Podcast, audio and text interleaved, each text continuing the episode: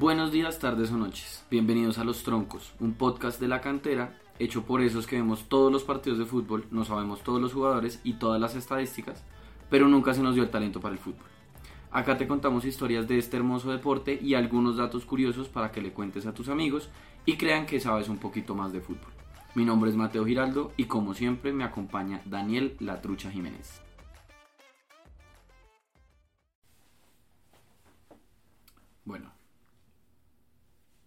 Em, imagínate Daniel que... Es que Daniel Trucha. Trucha. Pero Eh, a empezar a contar ya la historia, ¿no? ¿No crees que los oyentes se merecen saber de qué vamos a hablar antes de que me Pues yo creo que los oyentes son lo suficientemente inteligentes para leer el título de este podcast.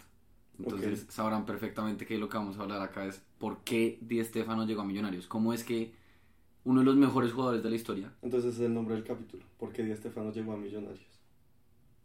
Pues sí. Perfecto. Porque acá, acá me hablan de... eh, leyendo el título, van a saber, pero todavía ni siquiera sabemos cuál es el título del capítulo. Pero vamos a encontrar un título que los lleve a saber de qué vamos a hablar en este Sí. episodio. En este momento estamos sentados en la sala de Daniel, no sabemos qué título va a ser, pero ya estamos asumiendo que es un spoiler del tema. E- Exacto. Em, pero bueno, imagínate que yo siempre he querido saber la razón por la que Di Stefano llegó a Millonarios, por la sencilla razón de que tengo muchos amigos que son de Millonarios, que siempre han dicho que Millonarios tiene una plaquita que dice mejor club del mundo. Y sí, es verdad. Pero todo eso tiene una razón de ser. Puros Es- hinchas que se jactan de tuvimos a Di Stefano y no saben que fue un algo más grande que tuvimos el capital y nos trajimos al mejor jugador del mundo en ese momento para jugar en un equipo de una liga que ni siquiera estaba del todo bien organizada en, en- en aquel momento. Exactamente. O sea, si ustedes son hinchas de Millonarios y se jactan de, de por qué Di Stefano llegó a, a Millonarios, no fue de la forma más limpia del mundo. Para nada. Y no fue por amor al fútbol. Dejémoslo así muy claro. Eso, eso sí es lo primero que hay que aclarar. Pero esta historia tiene dos caminos. Porque la llegada de Di Stefano tiene un contexto que pasa primero por Argentina. Pues que realmente no es que pase primero, sino que es simultáneo. Ocurre en Argentina mientras que en Colombia ocurrió otra cosa. Entonces, ¿por dónde, por dónde podemos empezar? ¿Por dónde crees que vamos a empezar? Yo creo que podríamos empezar explicando qué pasó en la liga colombiana, eh, muy breve, porque igual es, es bastante largo. Eh, después nos vamos a Argentina, 1948, a lo que sucede. Y después eh, lo que terminó pasando con la liga colombiana después de que eh, una, un pequeña, una pequeña huelga llevara a la mejor época de la liga colombiana en la historia. Probablemente de las mejores del fútbol sudamericano. Yo creo que la mejor época del fútbol sudamericano. De acuerdo. Entonces, en, resulta, todo, todo toca ponerlo en contexto. Por ahí en el 1800, 1896, más o menos, aproximadamente por esas fechas. Porque existe una conformación dentro del Comité Olímpico Internacional de lo que era el deporte. Y el deporte se estableció eh, que era básicamente una forma de entretenimiento. Era una forma de gozarse la vida, era simplemente chimbeando, o sea, era, era entretenerse. No, no había ninguna forma de lucrarse a través del deporte, era por, eh, por lo que hace uno hoy con sus amigos, echarse el cotejo, irse a su casa y madrugar el lunes a hacer lo que estaba llevando la plata a la casa. Correcto. Así arrancan las fábricas en Inglaterra, los, los, los jugadores de fútbol eh, eh, pues eran obreros, salían a la calle, jugaban fútbol y volvían a la fábrica. No tenían ningún salario, no tenían ningún presidente, no te- nada de eso.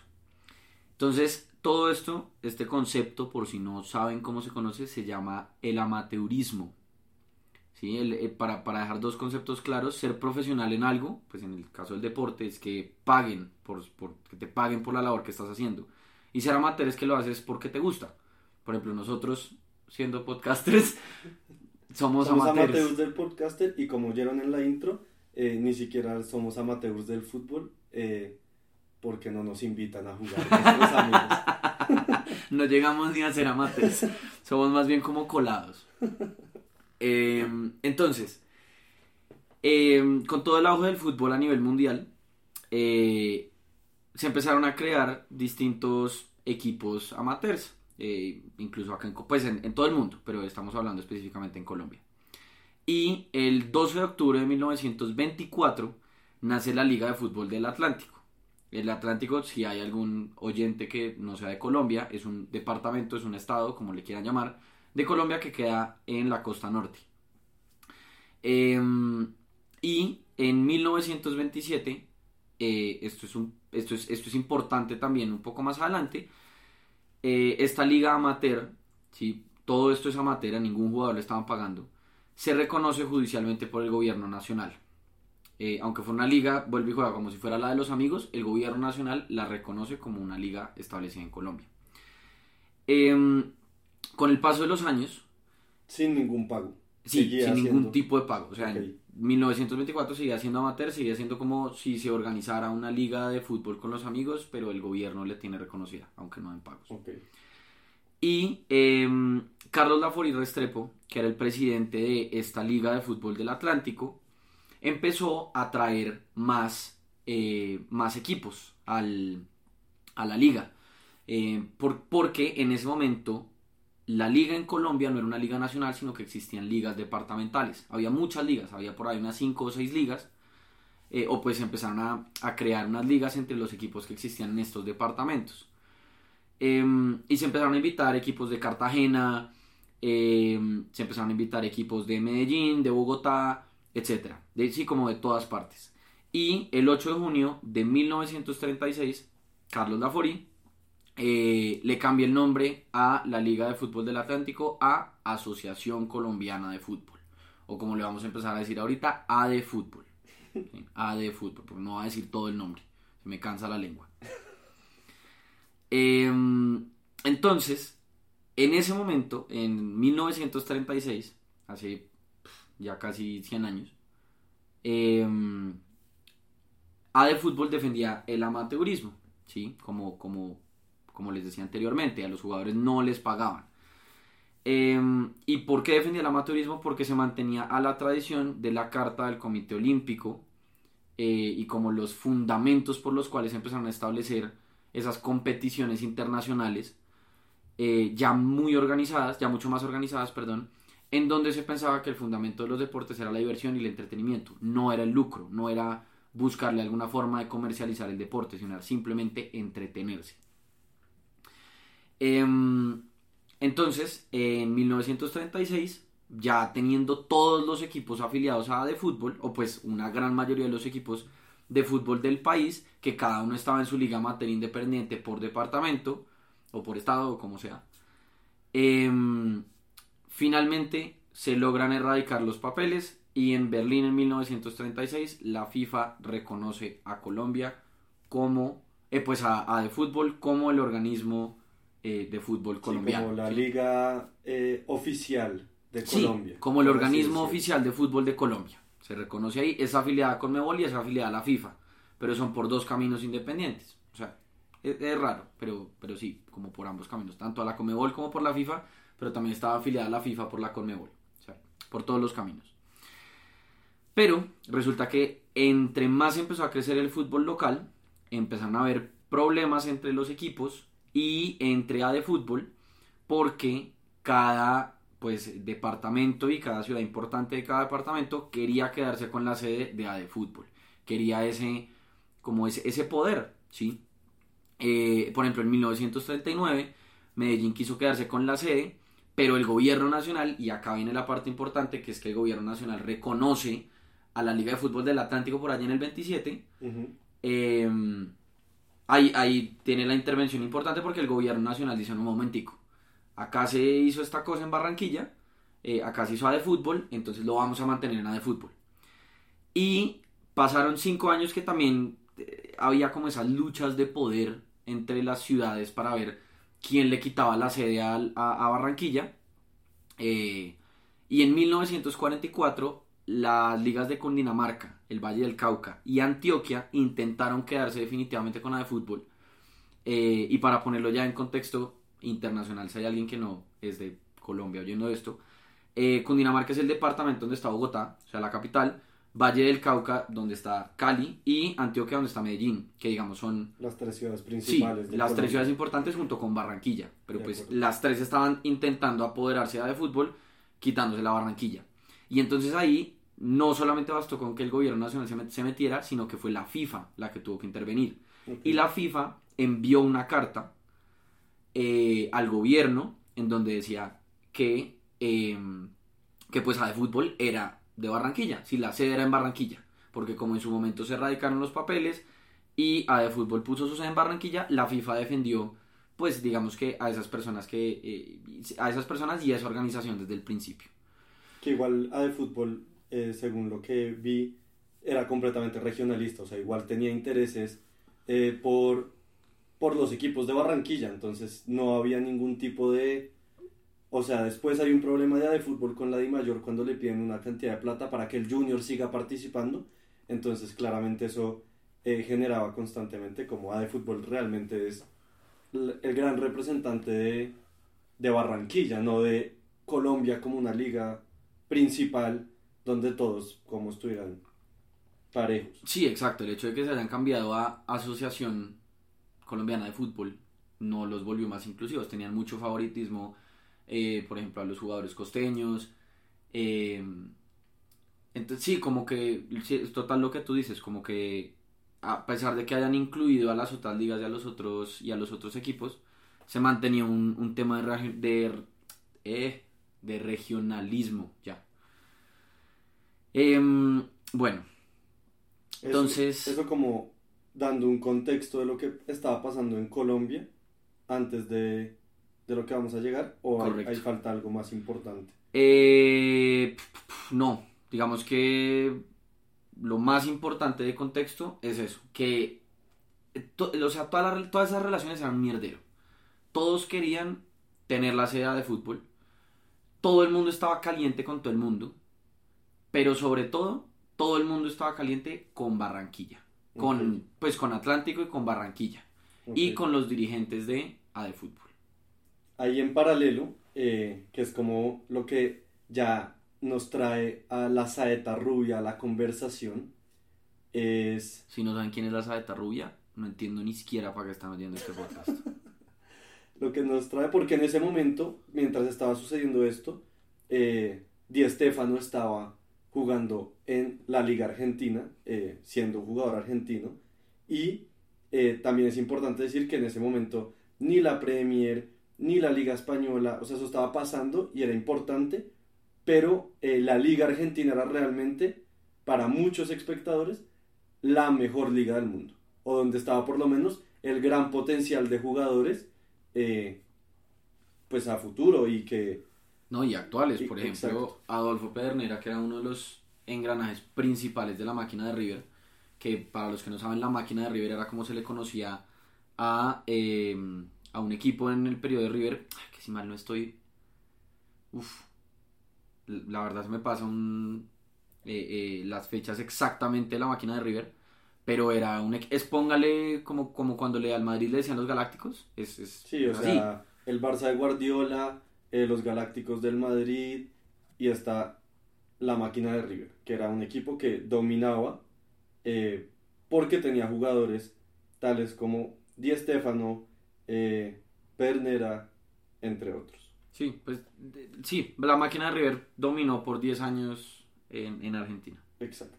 Eh, mientras sucedía esto en Colombia y toda esta organización de ligas, eh, la Liga Argentina ya estaba bastante más avanzada en historia y ya tenían eh, una cosa más organizada frente a los equipos y quien la maneja, pero aquí llegamos a el éxodo de 1948, que realmente la génesis de esta historia de, de lo que queremos ir con no solo Di Stéfano, son varios jugadores, pero claramente Di Stéfano es el nombre que eh, marca esta historia y realmente es una historia que marca un antes y un después en el fútbol suramericano.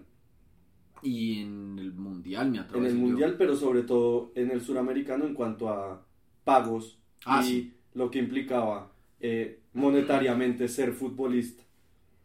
Mm, en, en aquel momento, en 1948, se jugaba, épocas del 48. se jugaba el torneo de primera división y el líder del torneo en ese momento era Racing.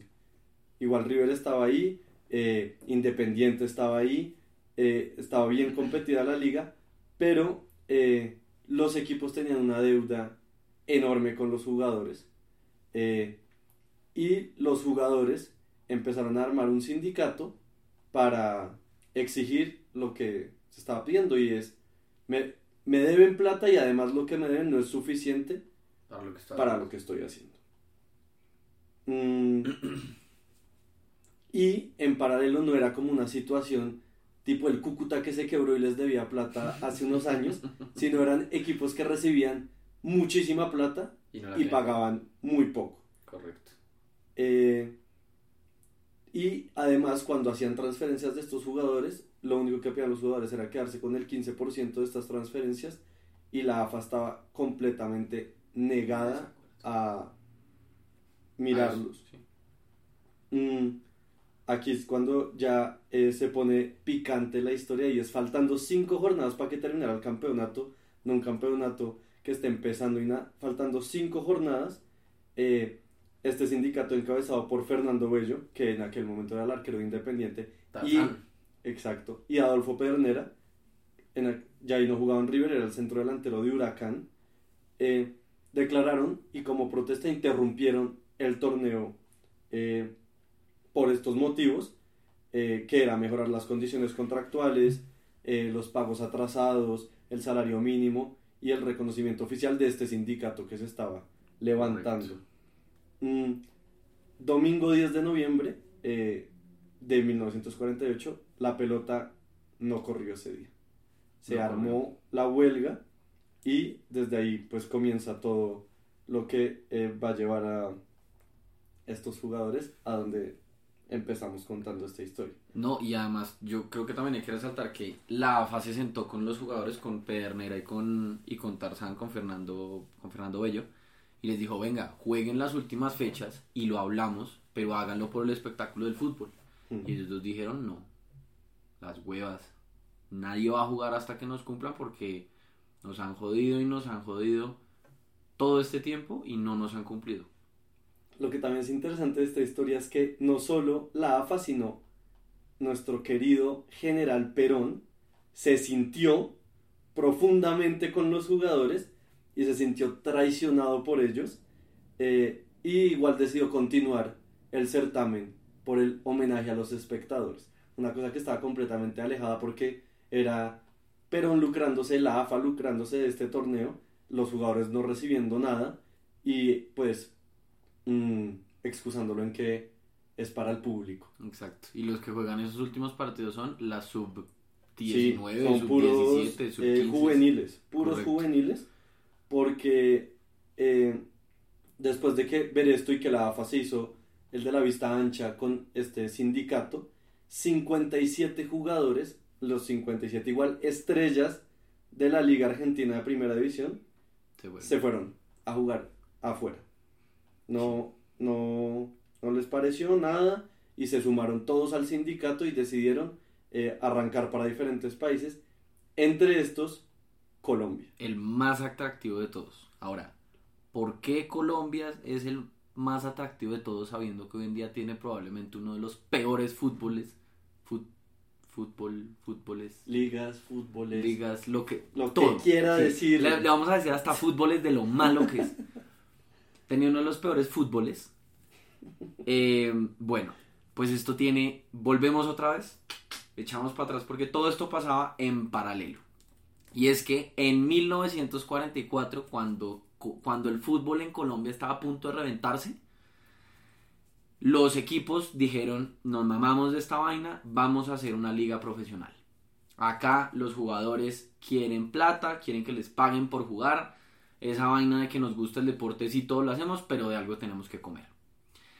Y A de fútbol, ojo, porque esto es textual de un documento, los tildó de aprovechados negociantes. Ok.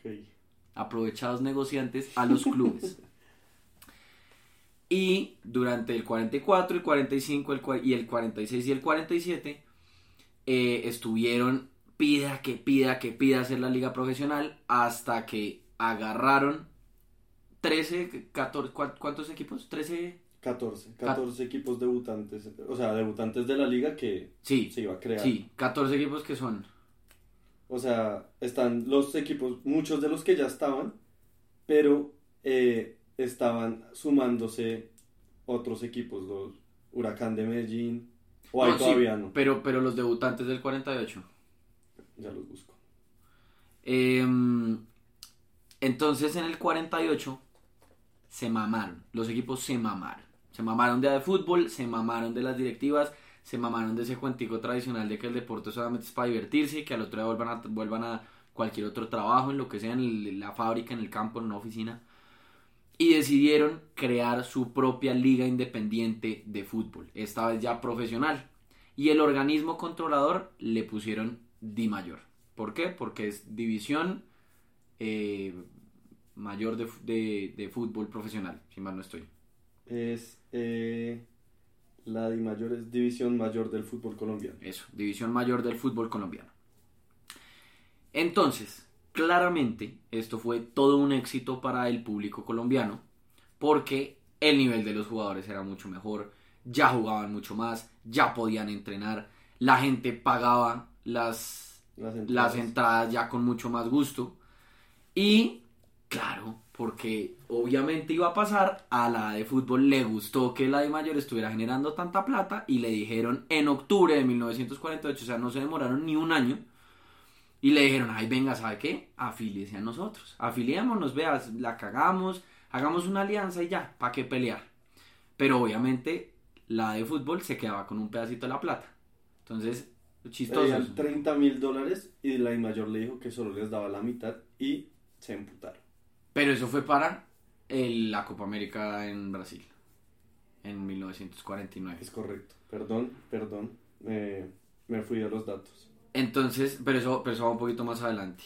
Porque, eh, ah bueno, entonces la de fútbol se quedó con su sistema y con su filosofía amateur, pero aún así cuando llegaba la plata les fascinaba. Bastante hipócritas.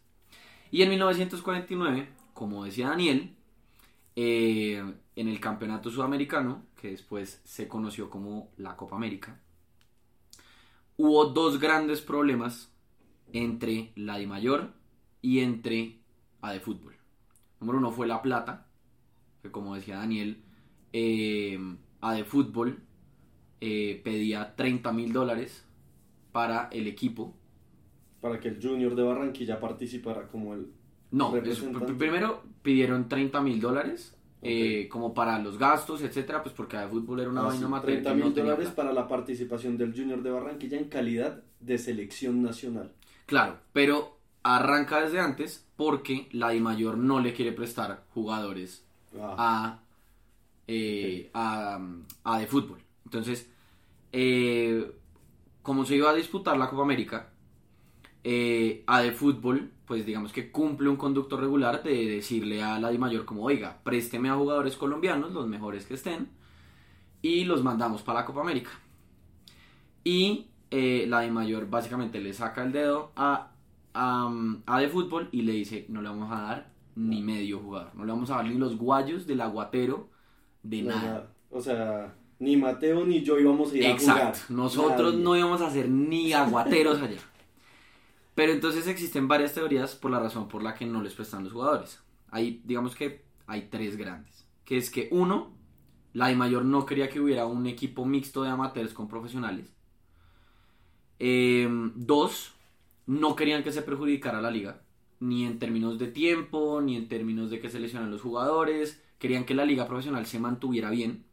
Y tres, eh, este, o sea, dicen, también está la teoría de que esta fue como la forma de devolverle eh, eh, como todos esos años que, que, que a de fútbol nunca quiso hacer la liga profesional. Esta fue la forma de que Di Mayor le dijo, pues vea, eh, tome, tome para que lleve por hijo de puta. Ya ahí se- Em, se, crea otro, otro campeonato, ¿no? Claro, pero ahí parte lo de los 30 mil dólares. Entonces, A de fútbol le dice, listo, entonces deme 30 mil dólares eh, para, para llevar al, al campeonato sudamericano, o sea, la Copa América, eh, a un equipo. Y la de mayor le dice, le doy 15 mil dólares, usted verá. Y entonces ahí ya A de fútbol básicamente la pierde. eh, porque al equipo que iban a, llegar, a llevar, o pues que llevaron a la Copa América del 49, fue literalmente el Junior de Barranquilla. Llevaron a todos los jugadores del Junior porque en una carta de eh, el secretario eh, auxiliar de ADEFútbol, que se llamaba Bernardo Jaramillo, básicamente desafilia a la DIMAYOR de ADEFútbol y ADEFútbol en esa misma carta crea la Liga Profesional de Barranquilla, donde había, creo que solo un equipo. Sí. O sea, ahí la DIMAYOR se queda solo con ese. No, al, al revés. ADEFútbol se queda solamente con un equipo que es el Junior. O sea, se queda solo con un equipo que es el Junior, pero ahí empiezan a inscribir otros equipos y es una liga con el Junior y 14 equipos de debutantes. Entre estos, el Cali, el Deportivo Cali, el Boca Junior, el Huracán de Medellín y el Deportivo Barranquilla. Sí, correcto. Pero pues claramente el equipo que tenía los mejores jugadores era el Junior de Barranquilla y eh, como AD Fútbol desafilia a la de mayor de, pues de ellos y la que estaba afiliada a la FIFA era eh, a de fútbol. Entonces, ¿qué pasa? Ahí se separa todo y la de mayor queda como un ente independiente raro de fútbol, pero era profesional, entonces le pagaban a los jugadores y a de fútbol queda con la liga de Barranquilla que tenía los equipos que mencionó Daniel y pues la más atractiva para todos era la, la de mayor. Y entonces, ¿esto que genera? que ahí mismo también la FIFA y la Conmebol desafilian automáticamente a la de mayor y a todos los clubes. Entonces, esto hace que la de mayor se quede sin un libro de reglas para seguir y que sean ellos los que pongan sus propias reglas, que digan, mejor dicho, que sean ellos los que definan lo que van a hacer. Entonces ellos, eh, entonces la de mayor no tiene control de salarios impuestos por la FIFA, no tiene ningún control de primas a los jugadores, y incluso no le tenían que pagar ni siquiera comisiones a los otros clubes por los otros jugadores. Entonces, volviendo todo esto a la tormenta perfecta, los jugadores argentinos em, que estaban exigiendo mejores condiciones salariales, pues ven a Colombia como un destino en donde dicen, acá le pueden pagar lo que sea al que sea. Y la de mayor precisamente, para sacarle el dedo de fútbol, estaba totalmente dispuesta a pagar cualquier salario al que sea, por lo que sea, para poder traer al, el mejor fútbol sudamericano. Y ahí es donde arranca el Dorado, que tiene pues una gran cantidad de nombres. Pues el, el primero que se da así fuertísimo es el 30 de mayo, Millonarios anuncia la contratación de Adolfo Pedernera y solo en su partido debut, asistencia de 30.000 espectadores, que ya empezaron a marcar una tendencia de cómo se iba a empezar a mover este espectáculo, cómo se iba a empezar a mover eh, este mercado. El Deportivo Cali apostó por jugadores peruanos, eh, el Rodillo Negro, eh, Valeriano López, Guillermo Barbadillo, Vides Mosquera. Y el sacudón llega cuando Millonarios dice, nada, yo no solo me traigo a Pedernera. Y la primera semana de agosto anuncia los fichajes de los argentinos Alfredo Di Stefano y Néstor Raúl Rossi. El día de ese estreno hubo un triunfo por goleada de 5-0 al Deportivo Barranquilla. Y desde ese momento, Millonarios pues fue este famoso ballet azul donde goleaban parejo a todos los equipos, incluso eh, le marcó a todos sus rivales de aquella temporada 5 goles y los apodaban el 5 y baile. Correcto, el 5 y baile. Eh, otros nombres también de millonarios, por ejemplo, Alfredo Mosquera, peruano también, Julio Cosi, eh, arquero de Platense, y Raúl Pini, uruguayo. Por ejemplo, el Cúcuta, el Deportivo Cúcuta, eh, le apodaban la selección uruguaya. Alcanzó a tener 12 jugadores de Uruguay y todos eran titulares. O sea, en, ese... O sea, si no había ningún tipo de regulación salarial. ¿Qué, me importa si juegan, no sé, me traigo a 30 japoneses y los pongo a jugar en Colombia? Pues que jueguen aquí, no hay ningún tipo de regulación Exacto. de nada. Que jueguen porque a la gente lo que le gusta es ver ese fútbol. lo que le gusta es eso.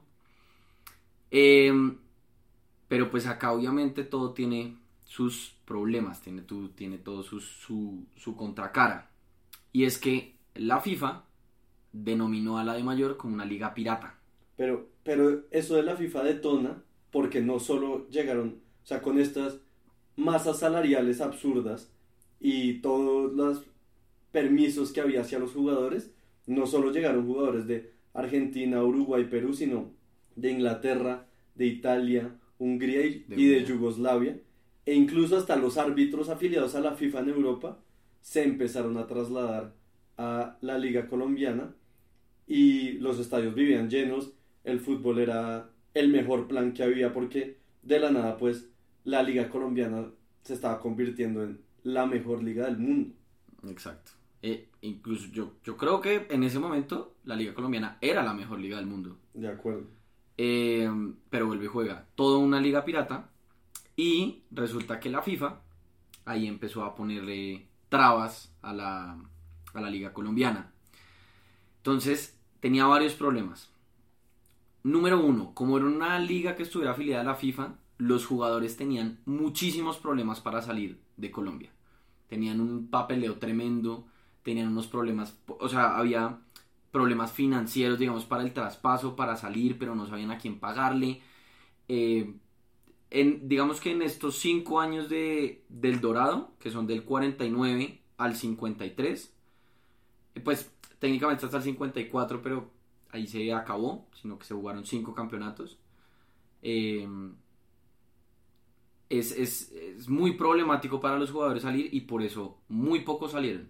Creo que contados con los dedos de una mano son los jugadores que lograron salir de la liga colombiana. Pues ni siquiera, o sea, mientras que la FIFA los tenía eh, sancionados, estaban ahí metidos hasta que en el 54 se las levantan y realmente lo que termina un poco esta eh, época es la salida de Di Stefano al Real Madrid por 100 mil dólares. Correcto. Em, ah, bueno, y otra cosa es que con, esta desafiliación de la FIFA es que los clubes de la Liga Colombiana no podían participar en ninguna competición FIFA. Y eso que implicaba que ningún jugador podía ser llamado a la competición FIFA. Por eso es que, por ejemplo, en el Mundial de 1950... Eh, no, no lo juega, pero por otras razones. Y eso es otro capítulo. La razón por la que... Ya para cerrar, para que dimensionen un poco estos son datos de la Saeta Rubia en Millonarios. Jugó 294 partidos, eh, marcó 267 goles y ganó 4 ligas. Y, pues este jugador igual maduró en la liga colombiana, en el dorado de la liga colombiana, para después llegar al Madrid y, y romperla. Y confirmarse como un jugador mundialmente reconocido. Y también, digamos, para cerrar para, para decir cómo se cerró el, el Dorado es que Otorino eh, Borasi, que era, si mal no estoy, el vicepresidente de la FIFA, en 1951 se decide sentar con los dirigentes de la Mayor porque esto era un problema muy grande. Porque esto iba a hacer que los mejores jugadores del mundo migraran a Colombia, eh, a una liga pirata en donde la FIFA no tenía ninguna participación. Entonces se llegó a un acuerdo eh, que se llamó el Pacto de Lima el Pacto de Lima en 1951. Y esto tenía tres puntos fundamentales. Número uno, Colombia va a volver a estar afiliada a la FIFA. Eh, número dos, todos los extranjeros tenían que volver a su club de origen máximo hasta 1954. O sea, tenían tres años todos para volver al club donde estaban. Y número tres, Colombia no iba a pagar ningún tipo de indemnización ni comisión a sus clubes extranjeros. Okay. O sea, básicamente no iba a pagar ninguna multa. Em, igualmente, después de que se firmó el acuerdo del Pacto de Lima, algunos equipos siguieron trayendo extranjeros y los iban a devolver uno o dos años después, em, pues dependiendo del año en el que lo, lo, habrían fichado. Pero ya en 1954, básicamente, el fútbol colombiano tiene una crisis tan, tan masiva por la fuga de sus jugadores más estrellas que incluso casi desaparece en esos momentos porque la gente dejó de ir a los estadios, dejó de ver fútbol, dejó de oír fútbol. Y como decían Daniel, para que vean un poco de cómo es eh, la época del Dorado en Colombia. En el 49 gana Millonarios, en el 50 gana Deportes Caldas y en el 51, 52 y 53 Millonarios. vuelve a ganar Millonarios. Y estos no eran torneos cortos como los de ahora, sino era normal, una liga de un año. Mm.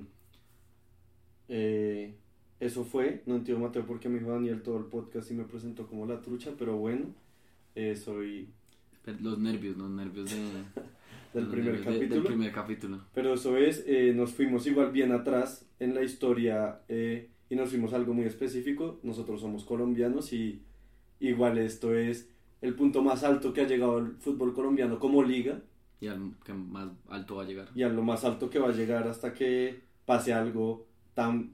Otra vez nos montemos una liga pirata o algo así que no me extrañaría ni cinco.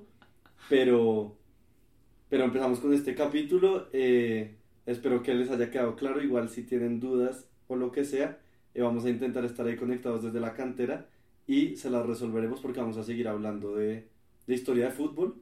eh, y, y creo que eso fue. Eso fue. Eso fue todo. Igual nosotros no nos las sabemos todas. Si estamos equivocados con algo también, háganoslo saber.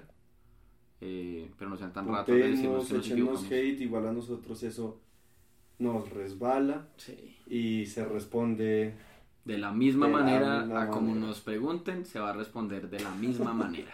Entre más groseros, más groseros seremos nosotros. Bueno, eso fue todo, eso fue Los Troncos. Eh, muchas gracias por oírnos y estaremos subiéndoles mucho más contenido de fútbol porque como les dijimos, no nos dejaron explicarles cómo montar bombas. Exacto. Muchas gracias.